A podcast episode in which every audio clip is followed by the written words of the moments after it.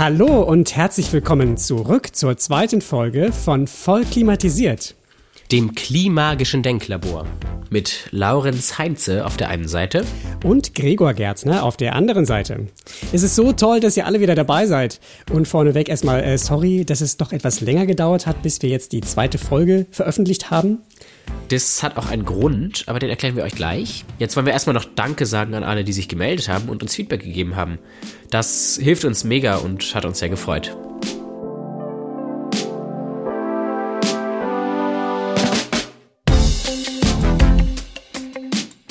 Dann noch vorweg eine wichtige Info. Wir versuchen alles, was wir euch hier erzählen, so ein bisschen auch mit Quellen zu belegen und die findet ihr in den sogenannten Show Notes. Das ist wie so ein kleiner redaktioneller Text, den man einer Podcast-Folge beifügen kann. Schaut einfach mal in eurer eigenen Podcast-App, ob ihr da irgendwo eine Schaltfläche findet, wo man diese Show Notes aufrufen kann. Genau. Und äh, für alle, die jetzt vielleicht gerade neu einsteigen, das ist die zweite Folge unseres Podcasts. Wenn jemand die erste noch nicht gehört hat, empfiehlt es sich zuerst die erste anzuhören. Da haben wir uns vorgestellt und uns auch gefragt, was ganz persönlich der Klimawandel mit uns zu tun hat und auch mit euch und warum es gut ist, wenn wir uns alle damit ein Stück weit auseinandersetzen.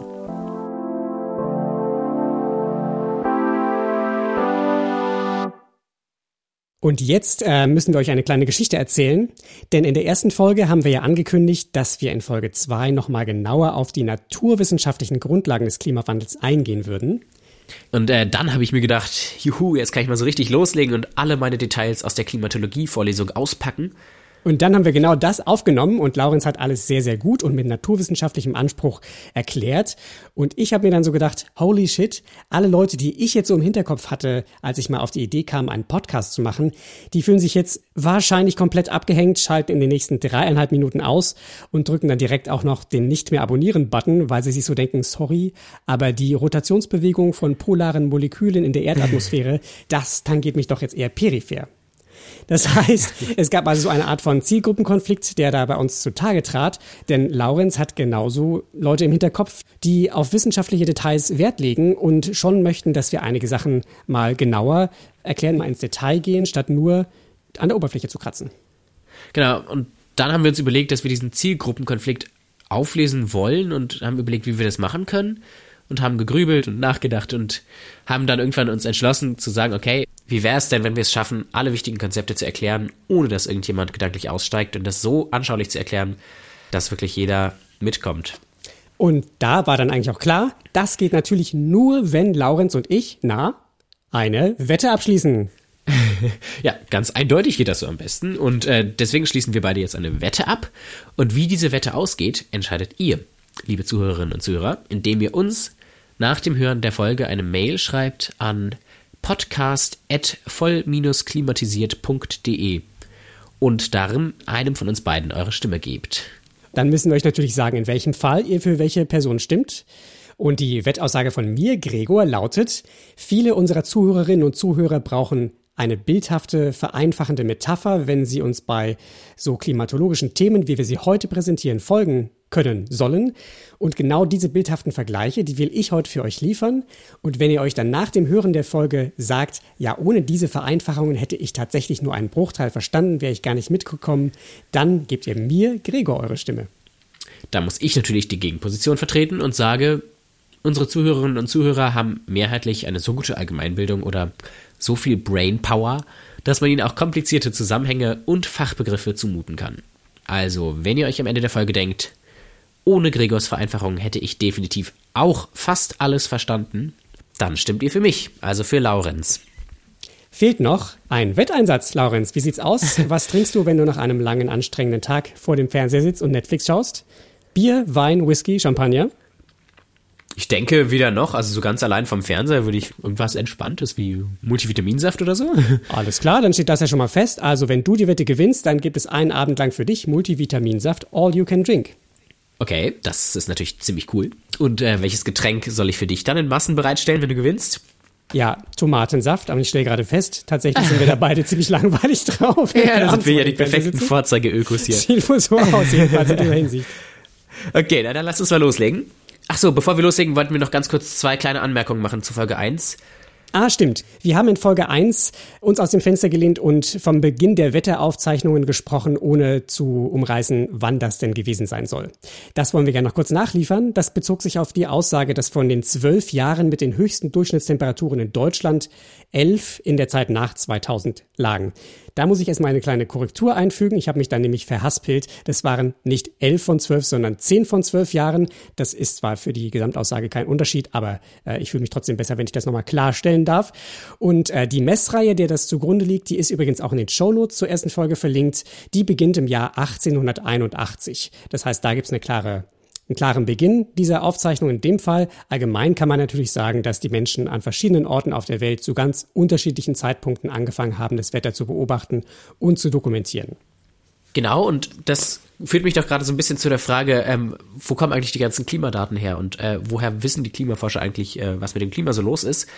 Und vielleicht kann ich das ganz kurz einmal umreißen für ältere Klimadaten, also wenn man wirklich so Jahrtausende zurückgehen will, dann nutzt man meistens Eisbohrkerne. Das heißt, man bohrt ins Eis rein, holt den Bohrkern raus und schaut, wie äh, stark in tieferen Schichten, wie groß da zum Beispiel der CO2-Anteil im Eis ist. Weil wenn der CO2-Anteil in der Luft höher ist, ist auch der im Wasser höher und dementsprechend im Eis. Ähm, dann kann man daraus Rückschlüsse ziehen, zum Beispiel auf die Temperatur, äh, die damals geherrscht hat und auf die verschiedenen Bedingungen. Das ist nur ein kleines Beispiel, wie Klimawissenschaftler an ihre Daten kommen.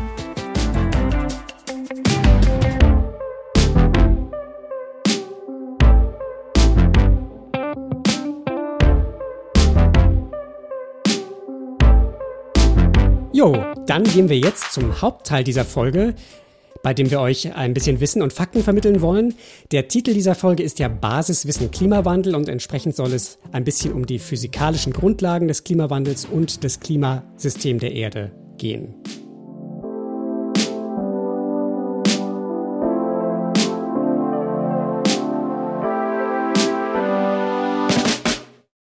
Das Ding ist, das Klimasystem der Erde ist ziemlich komplex. Wir werden natürlich jetzt einige Elemente daraus ein bisschen schlaglichtartig beleuchten und hoffen, dass da bei euch so ein Gefühl dafür entsteht, aus was für vielen Teilen das Ganze gemacht ist.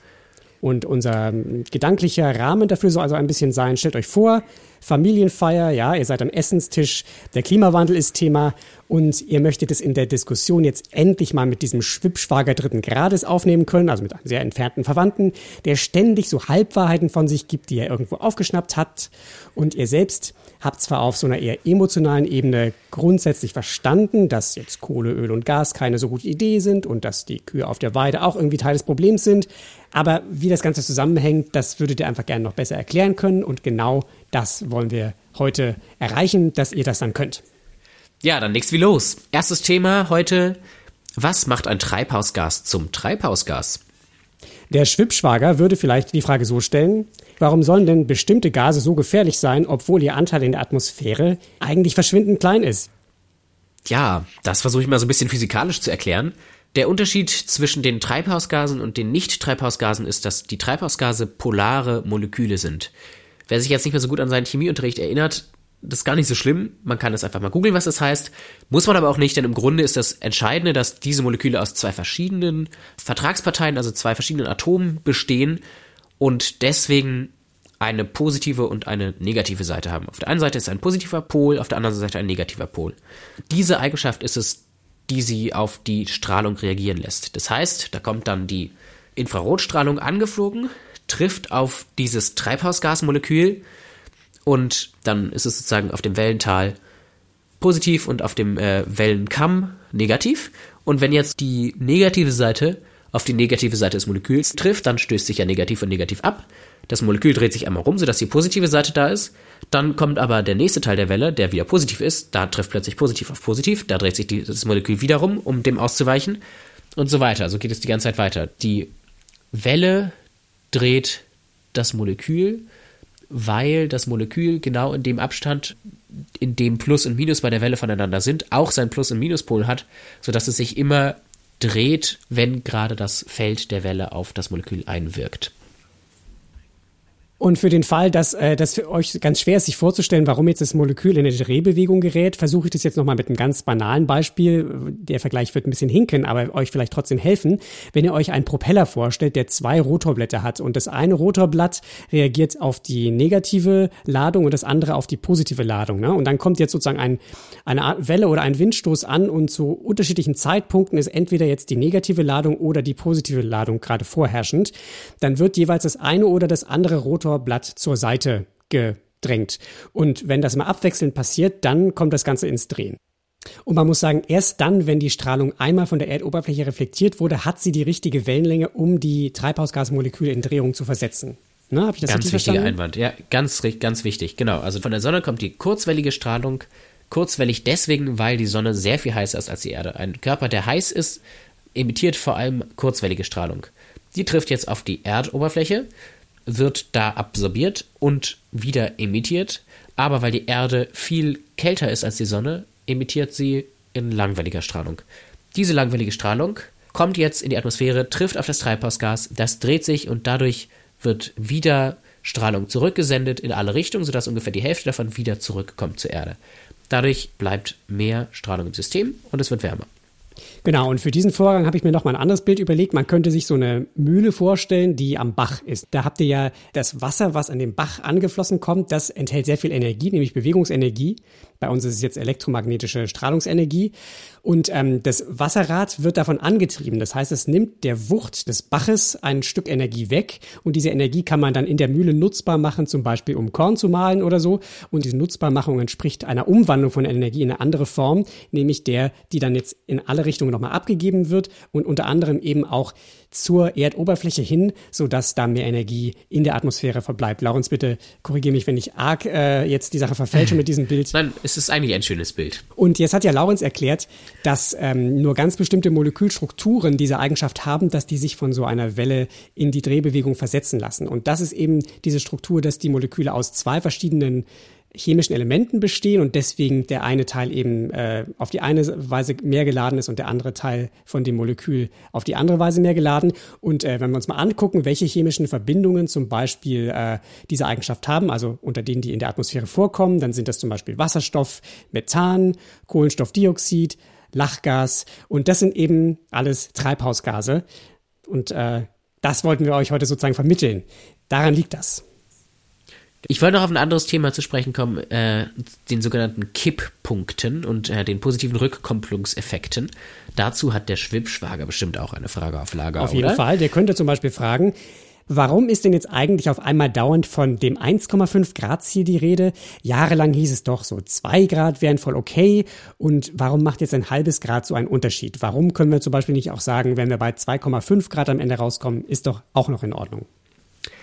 Ja, das ist auch eine gute und wichtige Frage, lieber Schwibschwager, denn es ist tatsächlich sehr wichtig, dass wir unter 1,5 oder 2 Grad bleiben. Das Ding ist nämlich, dass es in unserem Klimasystem sogenannte positive Rückkopplungseffekte gibt, die den Klimawandel einfach noch verstärken.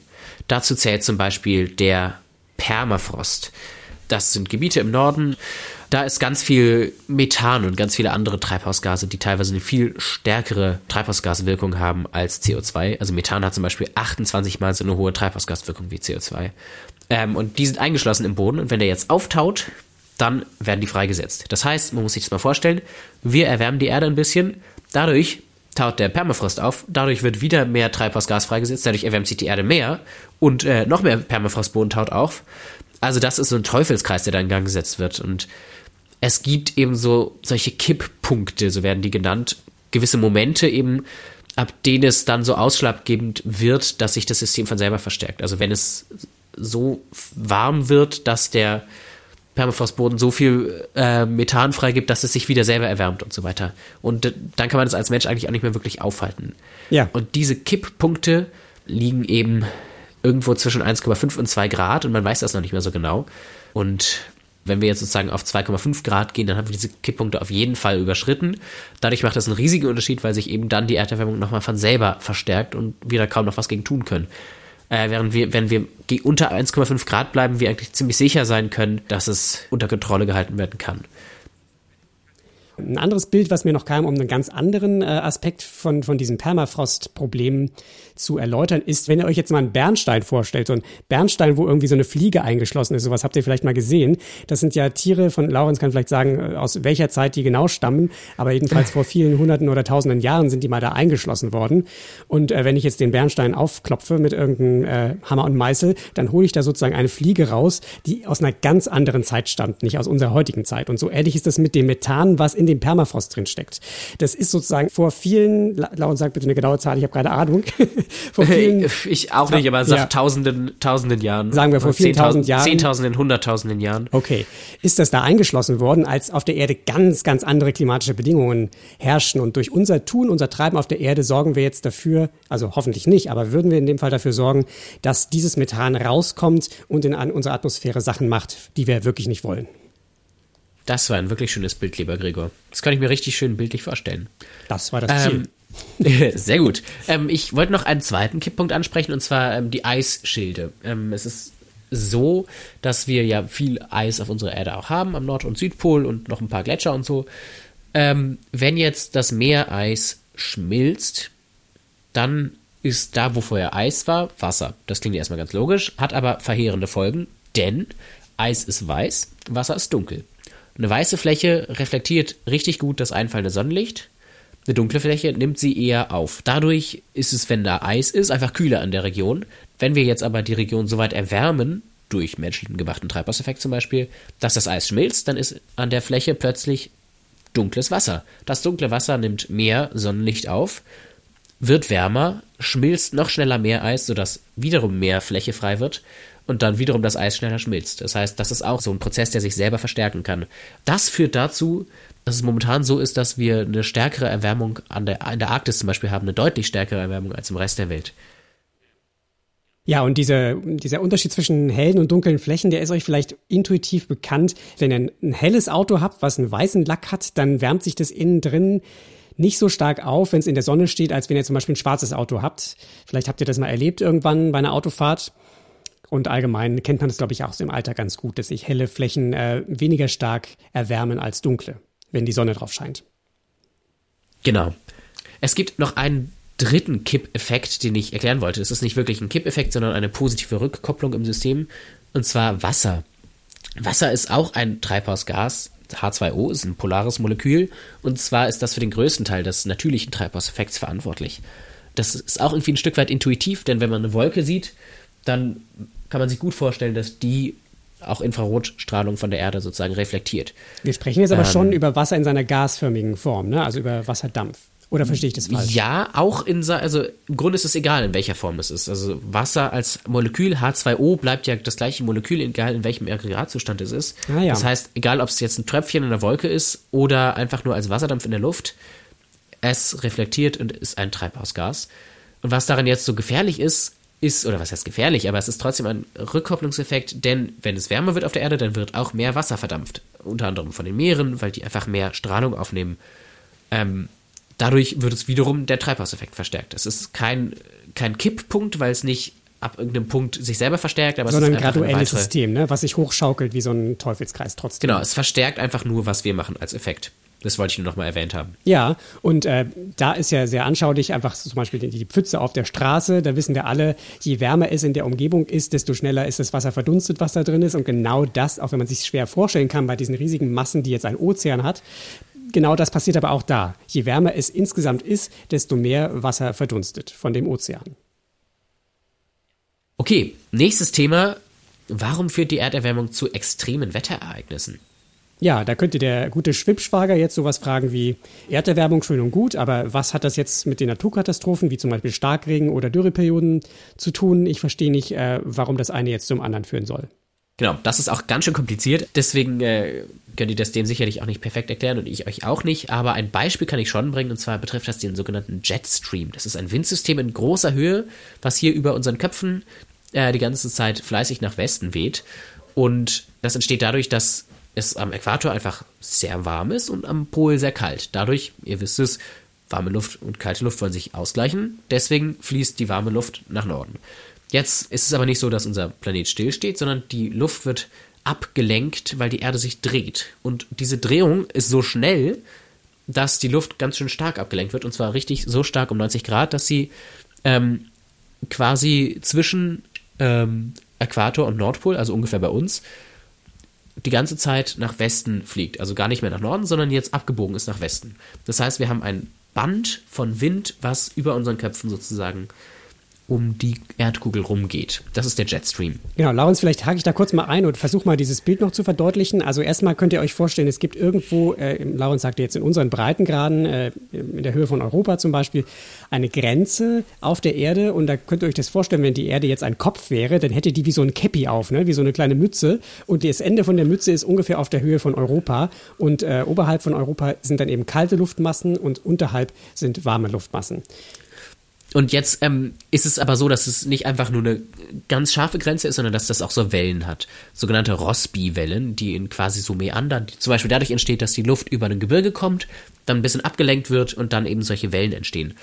Ähm, die also eben die Grenze führen, hat Zacken sozusagen, ne? So Genau, sehr, sehr ja, grobe, hat, ja, ähm, sehr runde grobe Zacken. Zacken. Grobe runde Zacken. Runde Zacken, ja. Die führen dazu, dass es eben auch mal warm ist in Europa und mal kalt, weil mal eben die Zacke nach oben geht und mal nach unten, sodass eben mal kalt und mal warme Luft über Europa ist. Ich glaube, das ist total ähm, wichtig, dass man diesen Zusammenhang versteht. Also wenn jetzt die Zacke in dieser Grenze zwischen der warmen und der kalten Luftschicht drin ist, dann bedeutet das, in demselben Breitengrad bleibe ich, aber dadurch, dass sich jetzt äh, diese, ja. diese Form, die wir beschrieben haben, dreht auf der Erdoberfläche, äh, kommt jetzt an mir einmal die Zacke von oben und einmal die Zacke von unten vorbei. Das heißt, mal bin ich jetzt in der Kalt, äh, in dem Kaltluftgebiet und mal in dem Warmluftgebiet, obwohl ich eigentlich immer am selben Ort bleibe.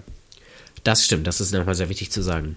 Jetzt kommt aber der Klimawandel einfach da reingehüpft und sagt, okay, durch diese Sache mit dem Eis, die wir gerade vorhin erklärt haben, erwärmt sich jetzt der Nordpol schneller als der Rest. Das heißt, plötzlich ist es gar nicht mehr so kalt im Nordpol und das Druckgefälle ist viel geringer. Das heißt, die Luft will gar nicht mehr so dringend nach Norden, wird auch nicht mehr so doll abgelenkt. Das heißt, der Wind wird schwächer und der Jetstream wird abgeschwächt. Das kann jetzt dazu führen, dass so eine Welle eben einfach mal stecken bleibt über einem bestimmten Gebiet. Das heißt, wenn jetzt über Europa gerade sehr heiße Luft ist, aus äh, der Sahara zum Beispiel, und dann der Jetstream aber äh, abgeschwächt wird, sodass diese Welle da irgendwie sich ganz lang hält und nicht weiterkommt, dann haben wir in Europa diese Hitze da die ganze Zeit. Und das Spannende an der Stelle ist ja, vielleicht erinnert ihr euch äh, aus den Medienberichten dieser besonderen Hitzesommer in Europa, dass dann zeitgleich teilweise von Kälteperioden in den USA berichtet wurde oder in Nordamerika. Und das liegt eben genau daran, dass dann hier bei uns gerade der Warmluftteil in denselben Breitengraden war, aber auf der anderen Seite der Erdkugel war genau der Kaltluftteil gerade da. Und so kann man erklären, dass gleichzeitig an den beiden Stellen eben unterschiedliche Sachen passieren, aber beides hat trotzdem mit der Erderwärmung zu tun. Ganz genau, ja. Ich glaube, damit haben wir auch alles gesagt an dieser Stelle und ihr habt einen kleinen Eindruck bekommen, wie Erderwärmung Wetterereignisse beeinflussen kann. Jetzt gibt es noch ein Thema, was ich noch gerne ansprechen wollte, was jetzt der Schwibschwager wahrscheinlich nicht fragen wird, aber was ja eigentlich traurig ist, weil äh, das auch sehr wichtig ist und mir am Herzen liegt. Und zwar ist das die Versauerung der Ozeane.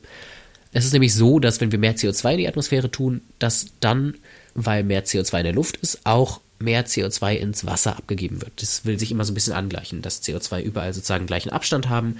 Deswegen geht es auch ins Wasser rein. Und wenn jetzt mehr CO2 in den Ozean kommt, dann wird das Wasser saurer. Und zwar aufgrund einer chemischen Reaktion. Wir haben CO2 aus der Luft und Sauerstoff, O2 aus der Luft, die mit dem H2O des Wassers zusammen in dieser Reaktion, wo das CO2 in das Wasser geht, ergeben die zusammen H2CO3. Das ist Kohlensäure. Oh, werdet ihr jetzt denken, Kohlensäure kennt man ja irgendwoher. Aus meinem Cola-Glas kenne ich das. Ganz genau. Das ist der gleiche Prozess. Also das heißt, ähm, wir haben dann einfach ein saureres Wasser im Ozean weil mehr CO2 in der Atmosphäre ist. Und Laurenz, da kann man ja wirklich äh, das Bild mit der Kohlensäure im Getränk nehmen. Ne? Also da wird ja künstlich diese Kohlensäure in das Wasser reingedrückt. Und wenn ich jetzt die Flasche öffne, dann wird der Unterschied an äh, den Anteilen dort ausgeglichen, indem dann sich diese Bläschen bilden und dann in Form von CO2 diese Säure in die Luft entlassen wird. Und was du beschreibst, ist sozusagen das Gleiche in umgekehrt, oder? Also dass sozusagen mehr CO2 in der Atmosphäre ja. ist und dieses CO2 sich deswegen in dem Wasser auflöst.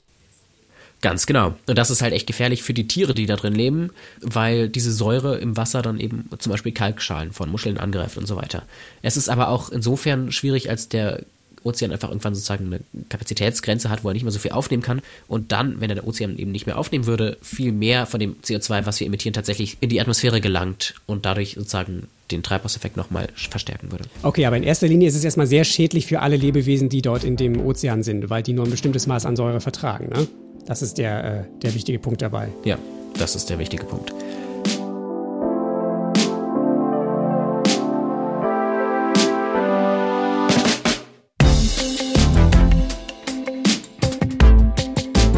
Dann wären wir für heute sozusagen durch mit dem Wissens- und Faktenteil.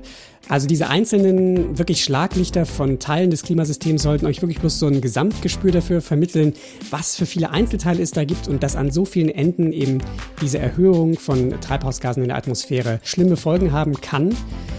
Und äh, wir möchten an dieser Stelle jetzt nochmal an unsere Wette erinnern.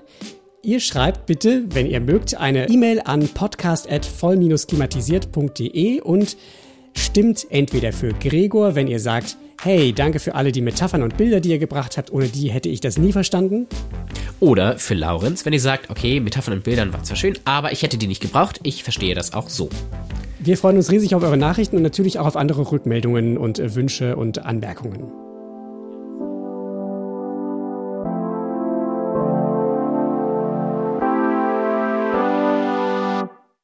Damit wollen wir noch einmal kurz die Frage beantworten, was kannst du tun? Denn dieser Podcast soll ja nicht nur irgendwie stupide Wissensvermittlung sein, sondern auch so ein bisschen euch zeigen, was ihr tun könnt. Deswegen nochmal ganz kurz wollen wir darauf eingehen, was kann man denn tun? Wir haben uns äh, so ein bisschen überlegt, was können wir äh, an dieser Stelle euch jetzt vorschlagen, was man tatsächlich tun kann, denn bei zukünftigen Folgen wird das viel einfacher sein, wenn man zum Beispiel sagt, hey, es gibt sehr gute Gründe, den Stromanbieter zu wechseln. Aber jetzt, wo wir nur den Klimawandel erklärt haben, ist uns das nicht so leicht gefallen, aber wir haben auch eine Idee. Und zwar ist es tatsächlich total hilfreich, wenn ihr mit anderen Menschen darüber sprecht, was ihr jetzt gerade heute im besten Fall neu verstanden und dazugelernt habt.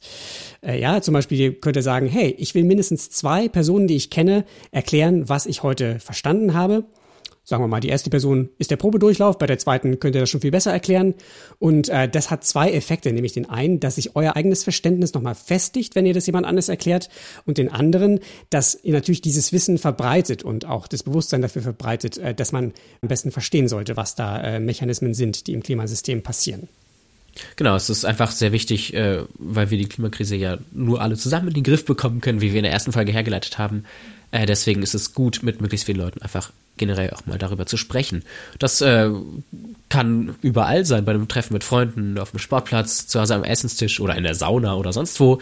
Überwindet euch doch mal und sprecht mit anderen Leuten darüber und fachsimpelt auch gerne ein bisschen nach der heutigen Folge. Dazu könnt ihr auch euch gerne noch ein bisschen weiter fortbilden. Wir haben die Quellen in den Show Notes veröffentlicht und da könnt ihr euch gerne mal einfach ein bisschen reinlesen und ein bisschen weiterbilden, wenn ihr das noch möchtet und wir euer Interesse geweckt haben. In der nächsten Folge wollen wir uns mit dem IPCC beschäftigen, dem Weltklimarat, damit ihr eine Vorstellung davon bekommt, wie man einen Klimabericht liest und versteht und was eigentlich so, mh, hm, sagen wir, die Quintessenz dessen ist, was da drin steht.